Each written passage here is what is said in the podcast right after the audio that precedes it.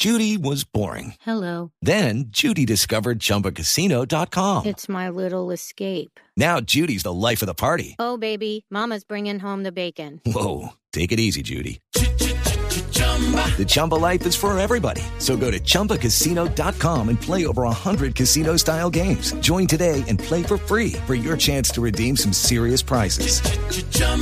ChumbaCasino.com. No purchase necessary. Void where prohibited by law. 18 plus terms and conditions apply. See website for details. Boombox. Petro y su gobierno quieren una paz total. Esto es para todos, esto no, aquí no vamos a excluir a nadie. Aquí lo que hay es una re- reiteración de la voluntad de paz, pero de manera colectiva. Y incluye unos grupos que no se habían manifestado antes. Hago un llamado a los violentos, a los que matan, a los que aún tienen armas en la mano. Este Congreso les dará una oportunidad, en algunos casos a través de las adecuaciones necesarias en el sistema de justicia transicional y en otros a través de disposiciones normativas que faciliten su sometimiento a la justicia ordinaria. Y varios ya pusieron el grito en el cielo. Esos bandidos no les podemos dar ningún tipo de tratamiento político en Colombia porque son narcotraficantes, bandidos, delincuentes y son asesinos de líderes sociales. La justicia transicional se creó para resolver la- el conflicto armado de carácter político. Ampliarlo a grupos armados no políticos como el Clan del Golfo me parece que puede ser peligroso. La legislación actual no permite la justicia restaurativa a bandas criminales. Y mientras Roy reparte palomas a cuatro manos en el Congreso, el clan del Golfo sigue asesinando policías en el país. Todo esto en medio del ofrecimiento de esa y otras 27 bandas criminales de un cese el fuego.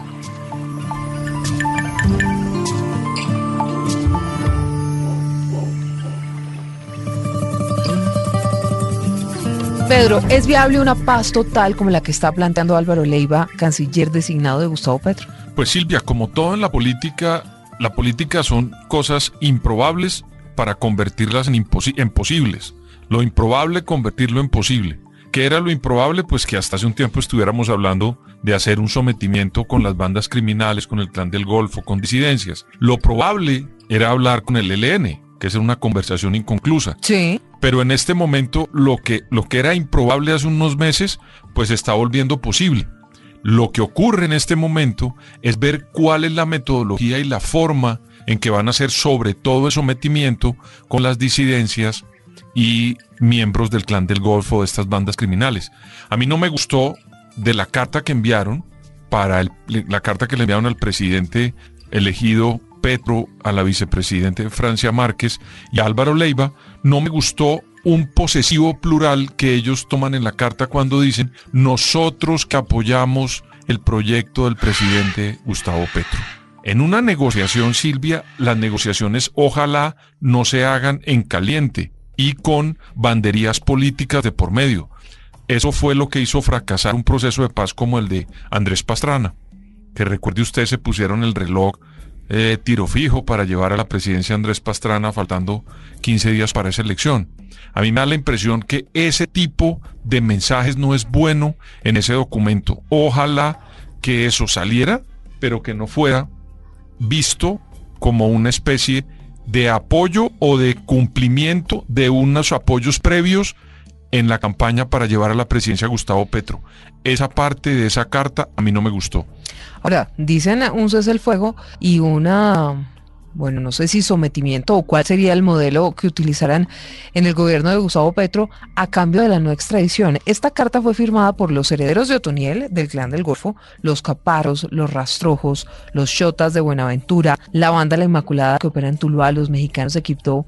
Apoyan además esta carta a otra veintena de grupos delincuenciales. Sobre esto, esto dijo Duque. Yo soy presidente hasta el 7 de agosto y como presidente de la República yo nunca he negociado con bandidos. Nunca, es- esa ha sido mi, mi- mi línea. Yo respeto cualquier eh, avance que se quiera hacer en aras de la paz, que lo quiera hacer el próximo gobierno, lo respeto y no voy a entrar en una controversia.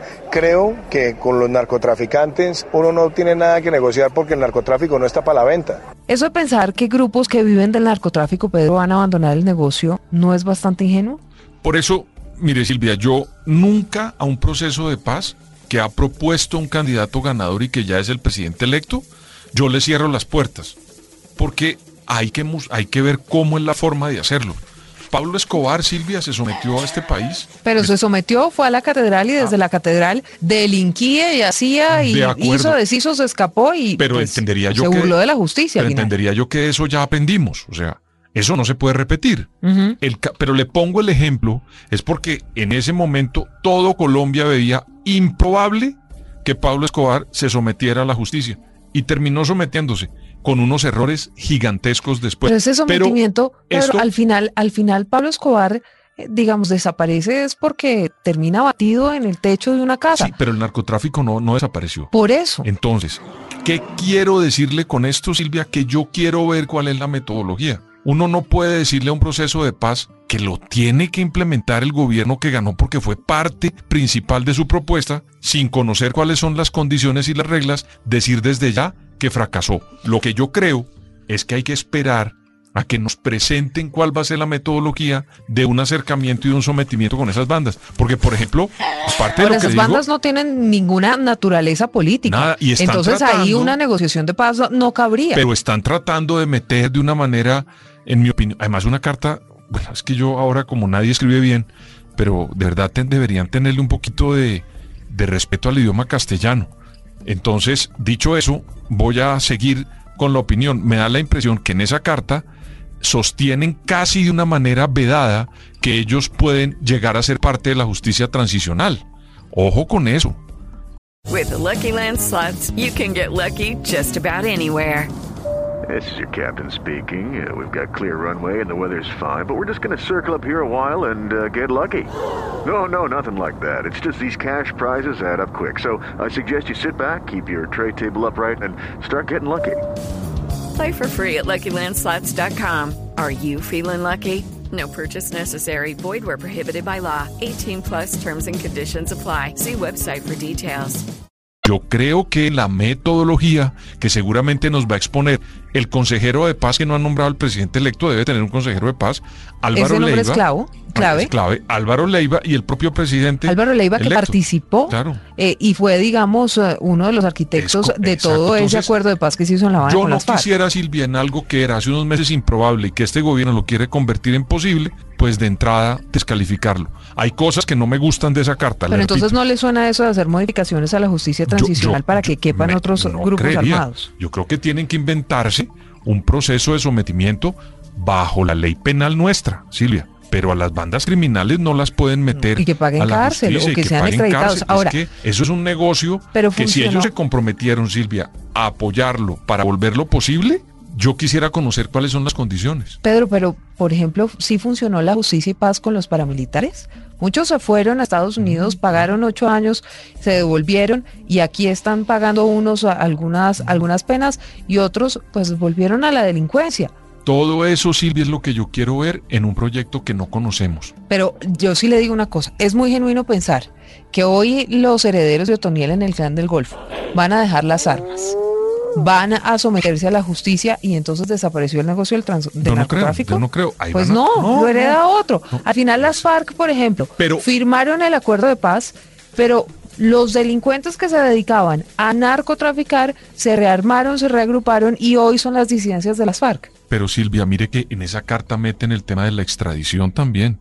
Ahí lo meten en la Distinto, carta. digamos, a lo que pasó con los paras. Lo meten ahí. Y también, Silvia, hay unas conversaciones muy importantes a alto nivel entre el gobierno entrante de Gustavo Petro y el gobierno de Joe Biden. Y ese es un actor muy clave en cualquier proceso de paz.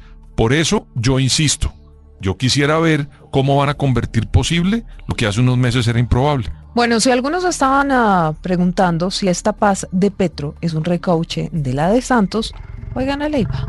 con el ELN. Aquí no es que se vaya a iniciar una conversación con el ELN, se va a continuar con la misma agenda, con, la misma agenda, con los mismos principios. Aquí hay una eh, eh, oportunidad enorme. Misma agenda con el ELN que dejó el expresidente y Nobel de Paz que hace cuatro años se despedía así del país en su último discurso ante el Congreso.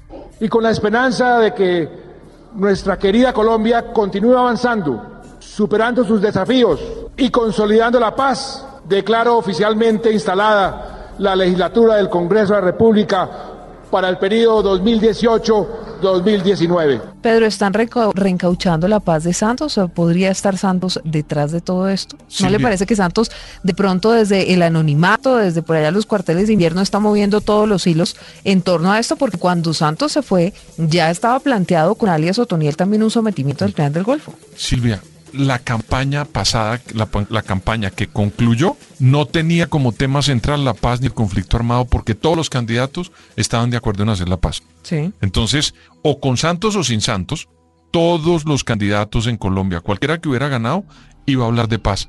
Lo más importante es que en esa elección no fue un, no fue un problema la paz en Colombia después de 60 años. Era una cosa aceptada por todos los candidatos. Yo no le pondría eso la paz de Santos, ni la paz de Petro, ni la paz de o la de Roy que anda O repartiendo palomitas No. en el Congreso. Silvia, ningún candidato en la campaña pasada se opuso a la paz. Eso no le parece, a mí me parece una Entonces eso gran- le, le un gran parece que cuatro años después del gobierno de Duque, Claro, pues, decía Carlos Antonio Lozada que Duque había pavimentado el camino para que ellos terminaran en el gobierno. Silvia. ¿No le parece que cuatro años de Duque que no le interesó nunca la paz, que no le pareció la Pero es paz, que terminan haciendo que la paz. gente hoy, que vive la violencia, que está muerta del susto, que le matan policías, les matan a los familiares, los secuestran, los extorsionan, todo el país... ¿Será que todo el país hoy, a diferencia del plebiscito, a diferencia de lo que pasó en la campaña de hace cuatro años, la gente sí quiere la paz? Yo sí, pues vuelvo y le repito, el 19 pasado, del mes, del mes de junio, todos los candidatos querían hacer la paz. Y en cuanto a- a- al doctor saliente, al presidente saliente, Iván Duque, que le interesa tanto a Silvia, voy a volver a repetir lo que he dicho en Zor- Zorros y Erizos como 30 veces. Que sí, que Ese Duque no se, señor re- se lo eligieron con la en contra de la paz. Bueno. Entonces, ¿yo qué hago? Pues es que tengo que decirlo. Sí, el pero señor en el tenía un mandato de implementar la paz y no lo implementó. No, él no tenía ese mandato. Bueno. El mandato de los que votaron por él era el contrario. El que tenía la idea Pero de la Duque paz era Petro. Sí, hace pero- cuatro años y hoy ganó. Pero Duque era el presidente de todos los colombianos, no, sí. de medio, no de, la de, de medio Colombia que votó por él para que no implementara mire, la paz. Imagínese que ahora se monte el señor Gustavo Petro y no haga la paz. ¿Usted le, le respetaría eso al doctor Petro? No, Ah, pues bueno, no. igual con el doctor Duque. Bueno, lo que sí veremos es si logra Petro en cuatro años esa paz total de la que está hablando Álvaro Leiva, porque a Santos le significaron ocho años, así que ya veremos. La invitación es a que no olviden activar la campanita las notificaciones, suscribirse a Zorros y Erizos en Spotify, así van a saber cada vez que hay un nuevo episodio poniéndole la lupa a estos animales de la política colombiana.